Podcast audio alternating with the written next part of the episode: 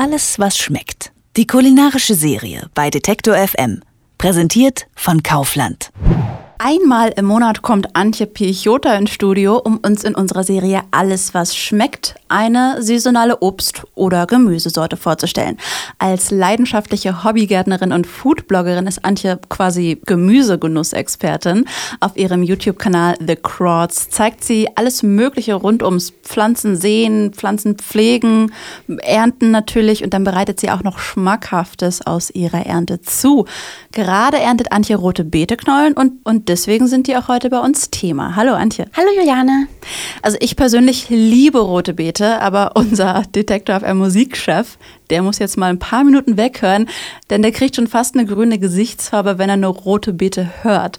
Die äh, Beete hat einen ziemlich intensiven bis eigenwilligen Geschmack, finde ich, der schon polarisiert. Wie stehst du denn dazu? Also ich muss zugeben, dass ich bis vor ein paar Jahren auch zu denen gehörte, für die rote Beete einfach eine kulinarische Abscheulichkeit oh. ist. Also beim Gedanke an rote Beete im Glas kam mir das kalte Grausen und diese ähm, richtigen rote Beeteknollen im Gemüsefach, die habe ich immer angeguckt und habe mich gefragt, wer kauft die in wirklich ehrlich kauft die jemand? Und also furchtbar. Und dann irgendwann kam aber ein kulinarisches Erweckungserlebnis. Mhm. Ich war in Polen und in ganz Osteuropa gibt es ja diese typische rote Betesuppe, die als Borscht, Barsch oder mhm. Barsch bekannt Kenn ist. Ich auch, ja. Und ähm, da hatte ich so eine klare äh, Variante von, eine klare rote Betesuppe mit Stückchen. Mhm. Und das war mein Aha-Erlebnis in Sachen rote Beete. Und seitdem bin ich wirklich konvertiert. Ich bin ein Fan. Und ich kann einfach jedem nur empfehlen, gib dem Gemüse eine zweite Chance und probier es, denn es ist ähm, süß, es hat ein ganz tolles, erdiges Aroma, es ist knackig und es hat vor allem auch eine super tolle Farbe. Und ist ja auch sehr gesund, was auch wiederum mit der Farbe zusammenhängt. Ja. Hast du denn Küchentricks für äh, alle, die vielleicht auch Fan werden wollen? Also ich würde sagen, vergesst das Glas, probiert es mal mit Rohkost.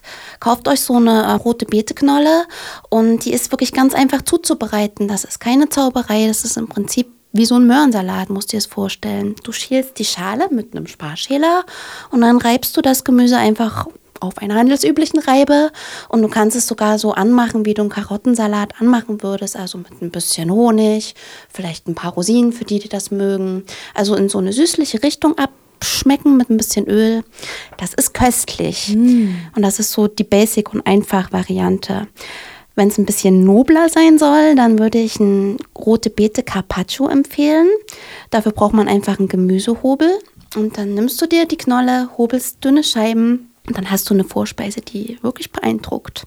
Und wenn du nicht auf Rohkost stehst, kann ich ja verstehen, dann würde ich dir empfehlen, koche die rote Beete nicht, gebe sie lieber in den Ofen. Das heißt, behandelt die rote Beete, als sei sie eine Kartoffel, schneidest dir schöne Spalten davon, marinierst sie ein bisschen mit Olivenöl und Salz und Pfeffer und dann auf dem Backblech und ab in den Ofen und dann kommt es wieder raus und dann ist es knackig und köstlich und toll. Das klingt sehr gut.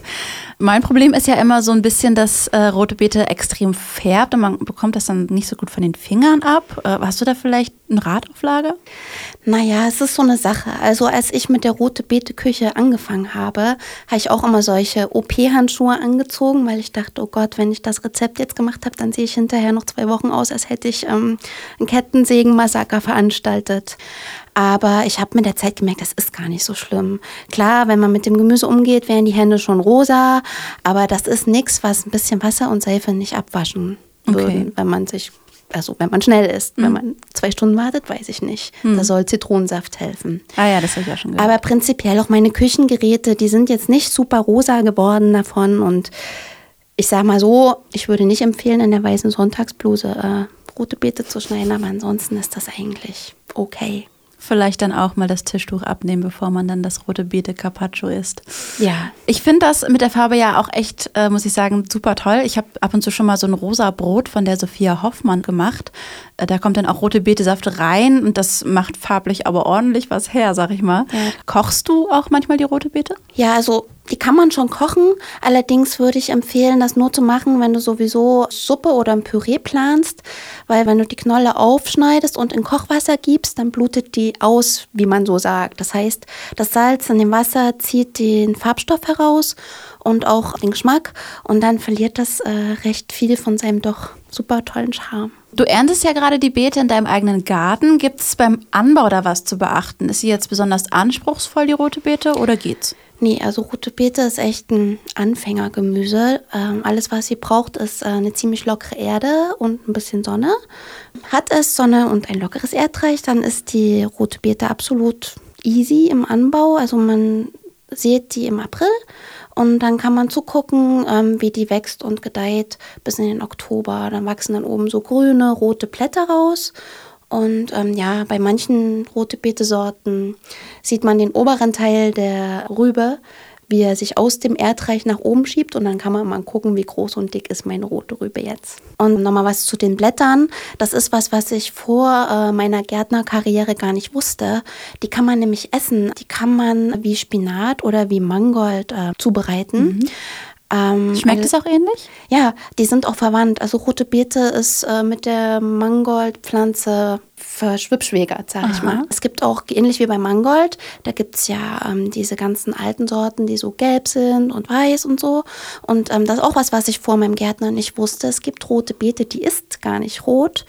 Also, die gibt es in gelben Varianten, die gibt es in ganz weißen Varianten und die gibt es auch in solchen rot-weiß geringelten Varianten. Mhm. Das ist äh, echt super hübsch, gerade wenn man Carpaccio machen möchte. Aber das kriegt man selten am Laden und wer sowas haben möchte, ja, der muss die rote Beete in seinem eigenen Garten wohl oder übel anbauen.